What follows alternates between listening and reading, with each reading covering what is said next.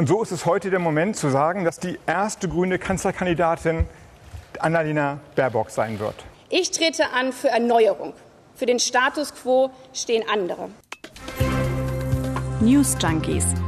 Was du heute wissen musst. Ein Info-Radio-Podcast. Es war K-Tag heute. Ja. ja, die Union, die lässt uns ja noch warten, aber die Grünen, die haben ihre K-Entscheidung heute bekannt gegeben.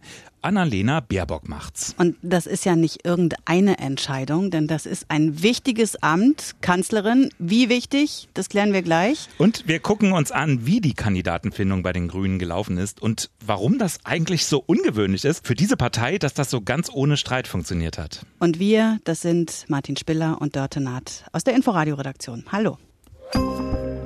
Wir wussten vor drei Jahren natürlich nicht, dass wir heute hier stehen.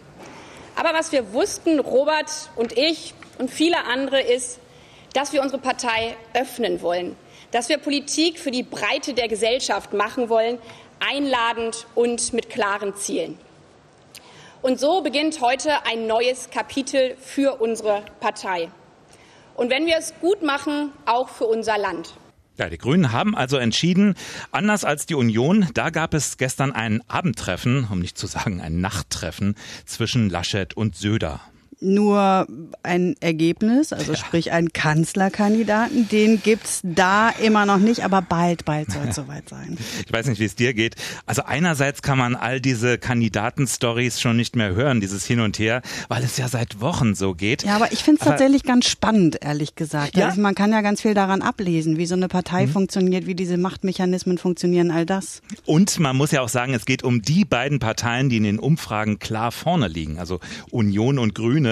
Es geht also nicht um irgendwelche Kandidaten. Es geht dabei auch um mögliche oder sogar wahrscheinliche Merkel-Nachfolger, also sprich Bundeskanzler. Bundeskanzler bzw. Bundeskanzlerin. Und das ist ja nun wirklich ein wichtiger Job. Die Kanzlerin steht in der politischen Rangfolge zwar eigentlich an dritter Stelle nach Bundespräsident und Bundestagspräsident, mhm.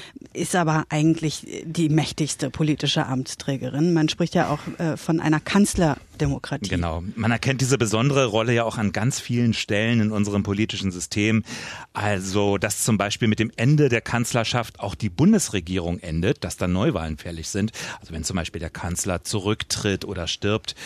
Und äh, es wird ja auch nur der Kanzler vom Parlament, also vom Bundestag gewählt, aber nicht die einzelnen Minister. Die werden ja dann nur ernannt. Und mit denen gemeinsam bildet die Bundeskanzlerin, der Bundeskanzler ja die Regierung, das Kabinett, mhm. in dem dann zuerst einmal das Ressortprinzip gilt. Heißt also, die Minister, die leiten ihre Ministerien eigentlich in eigener Verantwortung. Der Bundeskanzler oder die Bundeskanzlerin im Moment ja, die kann also nicht ohne weiteres mhm. eingreifen und da ihre Ansicht durchsetzen. Ja, nicht nur das, es gibt auch noch ein Kollegialprinzip und das heißt, bei Meinungsverschiedenheiten zwischen Ministern, da entscheidet die Mehrheit des Kabinetts, also nicht einfach Kanzler oder Kanzlerin. Aber die Bundeskanzlerin besitzt die Richtlinienkompetenz, Artikel 65 Satz 1 des Grundgesetzes. Er bestimmt, sie bestimmt die Richtlinien der Politik und trägt dafür die Verantwortung. Mhm. Ähm, das heißt, sie regelt auch die Zahl und Zuständigkeiten der Ministerien und kann gegebenenfalls auch Minister entlassen. Genau. Soweit muss es aber gar nicht kommen, denn ja, meist reichen ein paar nette Worte.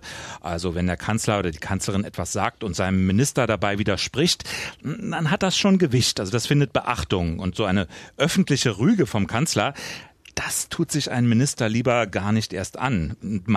Manchmal reichen ja auch nur ein paar Andeutungen. Also wenn zum Beispiel berühmter Fall Merkel immer ihr vollstes Vertrauen ausspricht auf irgendwelchen Pressekonferenzen dann ist derjenige ja schon so gut wie erledigt. Wir erinnern uns an Röttgen, Schawan, all die Minister, die es da mal gab. Hm.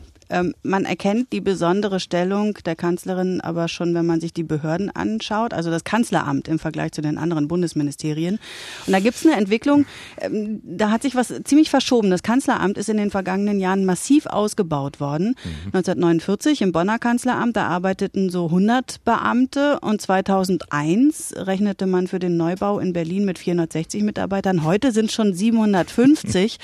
es soll aus- und angebaut werden, damit das alles passt. Ja, also mehr mehr, das, mehr als das Siebenfache von damals. Und damit nimmt das Kanzleramt ein immer größeres Gewicht ein.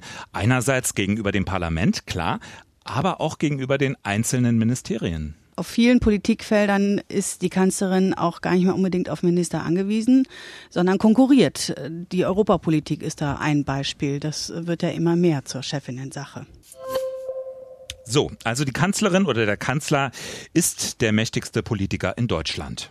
Und zwar er oder sie ganz alleine, was es definitiv nicht gibt im mächtigsten Amt. Das ist eine Doppelspitze, wie sie ja aber bei den Grünen schon hm. lange Tradition hat. Und deshalb mussten sich die Grünen jetzt wohl oder übel entscheiden. Ja, keine leichte Aufgabe, denn beide Parteivorsitzenden, also Annalena Baerbock und Robert Habeck, die galten eigentlich beide als beliebt und geeignet für den Job.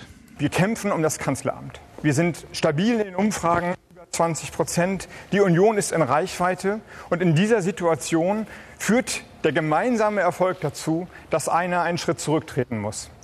Noch vor ein paar Wochen sah es ja eher so aus, als wäre Robert Habeck da im Vorteil. Viele mhm. haben von dem geschwärmt, auch so besonnen, so nachdenklich. So eine Art Philosoph als Kanzler. Ja, ja, ganz genau. Und sicherlich auch der erfahrenere der beiden. Ja. Ne? Der war ja. sechs Jahre lang Umweltminister in Schleswig-Holstein. Trotzdem war es dann aber Habeck, der mehrfach in ja, diverse Fettnäpfchen getreten war, der in Talkshows gepatzt hatte. Mal wusste er nicht, wie die Pendlerpauschale funktioniert. Äh, dann wusste er nicht, nicht, wofür die BaFin eigentlich zuständig ist. Also das kam nicht so gut an. Hm, aber bei den Umfragen konnte Annalena Baerbock zuletzt auch aufschließen. In mhm. der Gesamtbevölkerung, da neigte sich noch eine wirklich knappe Mehrheit der Wähler zu Robert Habeck. Unter den Grünen ähm, hat sie die Mehrheit. Also Annalena Baerbock, vor Jahren noch wirklich ziemlich unbekannt, hat da schon viel an Ansehen gewinnen können. Absolut. Und es ist überhaupt erstaunlich, dass die beiden das so untereinander ausmachen dürfen, selbst entscheiden dürfen, wer jetzt antritt, im stillen Kämmerlein quasi. Also bei einer Partei wie den Grünen, ne, wo die Basis so stark ist, wo immer so viel Wert gelegt wurde darauf, dass Entscheidungen auch wirklich von unten kommen. Und das zeigt ja irgendwie auch die Beliebtheit der beiden Kandidaten, welches Vertrauen man in die beiden hat.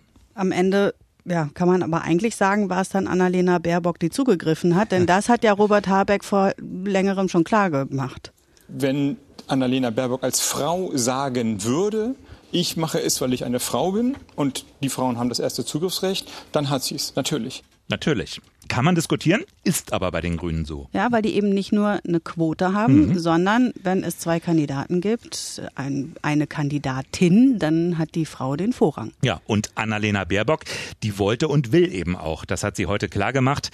Auch wenn ihr die Regierungserfahrung, die fehlt ihr noch. Hm, aber sie ist auf dieses Manko, das ihr viele Beobachter ja auch vorher schon attestiert haben, ist sie in ihrer Rede auch selbst eingegangen. Ja, ich war noch nie Kanzlerin, auch noch nie Ministerin. Ich trete an für Erneuerung. Für den Status quo stehen andere.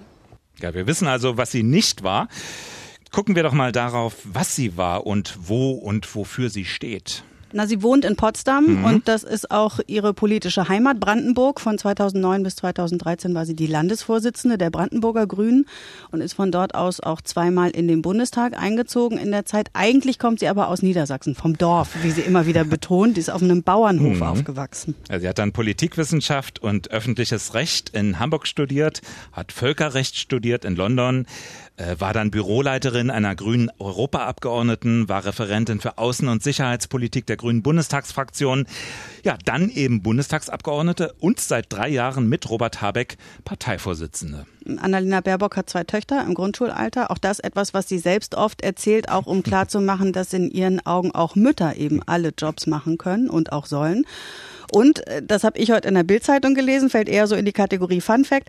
Sie hat als Jugendliche Bronze gewonnen bei den deutschen Meisterschaften im Trampolinspringen. Wow. Mhm. Ja, unsere landespolitische Korrespondentin in Brandenburg, die kennt sie ja schon eine ganze Weile. Die hat sie heute als die Kontrollierte bezeichnet. Also fröhlich, aber nicht ausgelassen, kritisch, aber nicht provokant, engagiert, aber nicht aktionistisch klingt nach Mitte. Und zwar ziemlich. Ja, ja, und das hat sie ja auch in der Rede immer wieder klar gemacht, dass die Grünen eben für alle ja. ein Angebot machen. Ja, klingt schon, klingt schon fast nach Volkspartei, ne? Überhaupt scheinen die Grünen doch sehr auf ihre Außenwirkung bedacht. Anders als früher, wenn da viel gestritten wurde bei den Grünen, dann hat sich das ja oft auch in weniger guten Wahlergebnissen niedergeschlagen. Also gerade unter den eher bürgerlichen Wählern, da hieß es dann diese grünen Chaoten. Ja, aber die Zeiten der Chaos Sicherheitstruppe, die sind eindeutig vorbei. Das, äh, das, ist ja in den letzten Tagen auch andauernd gegeneinander gestellt worden. Ne? Der Hickhack in der CDU-CSU mhm. auf der einen und dann dieser völlig geräuschlose Vorlauf zur Kanzlerinnenkandidatur bei den Grünen. Ja, schon alles seltsam. Also bislang war es ja eben immer die Union, die für Geschlossenheit stand und dafür, dass Streit nicht öffentlich ausgetragen wird. Die Grünen, die waren diejenigen, bei denen es eben hoch herging. Hm, bei den Grünen gehörte das zum Selbstverständnis, genau. diese Transparenz und dass dann dadurch, dass programmatische Konflikte auch öffentlich ausgetragen wurden, dass man dadurch eben teilhaben konnte an der politischen Willensbildung dieser Partei. Einerseits hat aber andererseits auch dazu geführt, dass die Partei nicht immer ganz ernst genommen wurde. Ja, das klingt auch einfach wirklich wenig professionell, wenn dann zum Beispiel zu so einer Pressekonferenz zum 10. Geburtstag der Grünen, wie das 1990 der Fall war, mhm. drei Vorsitzende vor die Hauptstadtpresse treten in Bonn noch damals und eine von den dreien sagt dann, die Grünen, die hätten eigentlich jeden Oppositionsgeist verloren und die Parteifreunde, die geierten nur noch auf Ministerposten, woraufhin dann die andere Vorsitzende sagt, na ja, dann tritt doch du von deinem Amt zurück und dann geht's zwischen denen so eine Weile hin und her, ja. ja. Auch 1990, da war ja der Wiedervereinigungswahlkampf in Deutschland und die Grünen, die traten an mit dem Slogan, alle reden von Deutschland, wir reden vom Wetter. Ja, sind natürlich erstmal gescheitert, rausgeflogen aus dem Bundestag nach ihren ersten zwei Legislaturperioden. 3,8 Prozent nur noch. Es war eine junge Partei und da haben mhm. sich eben auch sehr unterschiedliche Menschen zusammengefunden, vom rechtskonservativen Naturschützer bis zum Linksradikalen. Ja, und selbst als sich das dann irgendwann ein bisschen sortiert hatte, da blieb doch ziemlich lange noch der Streit zwischen den Fundis und den Realos. Also auf der einen Seite diejenigen, die aus der Opposition heraus ihre fundamentalen Positionen vertreten wollen und dann aber diejenigen, die ganz pragmatisch mitregieren wollten und dann ja auch zu Kompromissen bereit sein mussten. Na, diese Gräben, die gibt's jetzt so nicht mehr und auch andere Gräben sind geglättet, äh, zum Beispiel der zwischen den radikalen Pazifisten und denjenigen, die äh, Friedenseinsätze der Bundeswehr befürworten. Das führte ja bis hin zu diesem berüchtigten Farbbeutelwurf gegen den damaligen Richtig. grünen Außenminister Joschka Fischer war, mhm. war das da beim Parteitag 1999. Da ging's ganz konkret um den Bundeswehreinsatz im Kosovo. Wir hören noch mal ganz kurz rein, wie die Atmosphäre da klang. Lasst uns zurückkehren zu unseren friedenspolitischen Wurzeln.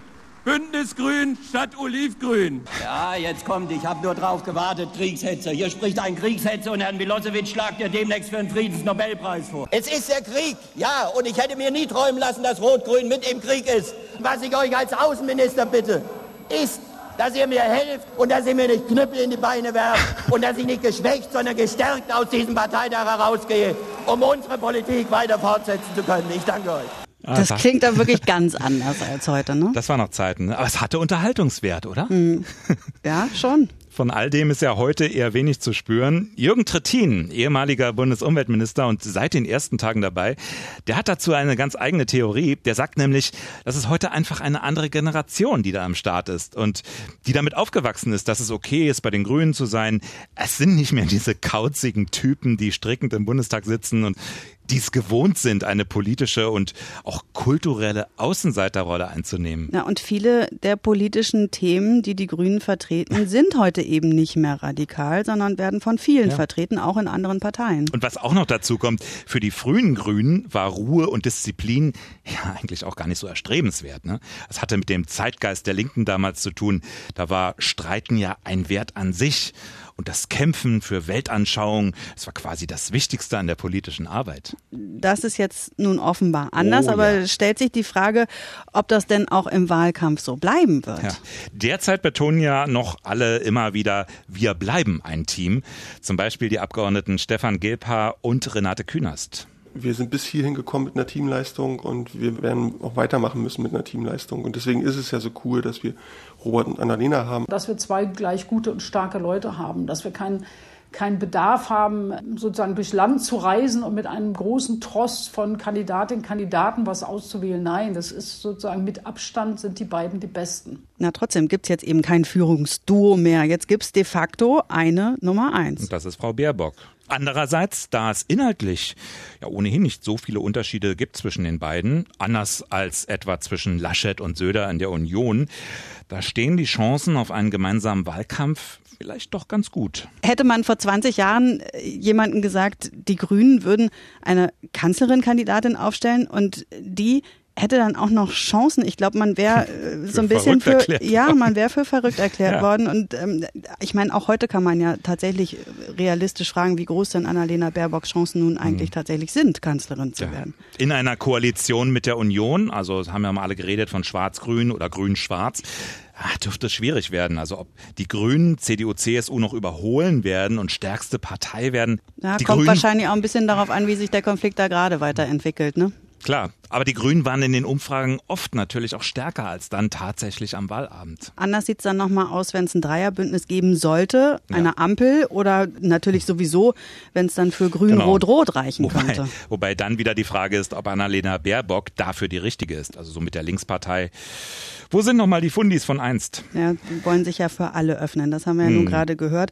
Und äh, gegen wen sie dann antritt bei der Union, da, da müssen wir uns ja sowieso noch gedulden. Es dauert ja offensichtlich noch eine ganze Weile. Also spannend bleibt's auf jeden Fall. Was ist heute noch so passiert? Es gab einen historischen Erstflug, und zwar auf dem Mars. Dort ist nämlich der vollautomatische Hubschrauber der NASA zum ersten Mal abgehoben, also um Fotos zu machen und so mit vollautomatischen Fahrzeugen ist das ja manchmal so eine Sache, zumindest bei uns hier auf der Erde. In Texas ist jetzt ein Tesla-Elektroauto gegen einen Baum gefahren. Das kann passieren. Ja, kann passieren, aber das äh, Besondere in dem Fall ist, dass der Fahrersitz leer war. Das Auto fuhr offenbar oh. automatisch gegen diesen Baum dank Assistenzsystem. Das wäre im All nicht passiert. Nee. Was kann man aus Schrott so machen? Fragt man sich an dieser Stelle. Aus dem Weltraum oder auch nicht? Ja, genau das fragt Inforadio diese Woche euch. Upcycling nennt sich der Prozess, bei dem aus alten Gegenständen, Möbeln, Plastikflaschen etc. was ganz Neues entsteht, also eine ganz neue ja. Verwendung. Und ihr könnt eure Ideen einreichen als Foto, also quasi so als Beweisfoto. Und dann gehört euch mit etwas Glück eine Inforadio-Tasche. Echt abgecycelt aus alten Inforadio-Werbebannern. Ihr könnt uns aber auch direkt schreiben, eure Ideen und Anregungen wie immer an newsjunkies.inforadio.de. Und wir hören uns dann morgen wieder. Genau, das tun wir. Tschüss. Tschüss. News Junkies. Was du heute wissen musst. Ein Podcast von Inforadio. Wir lieben das Warum.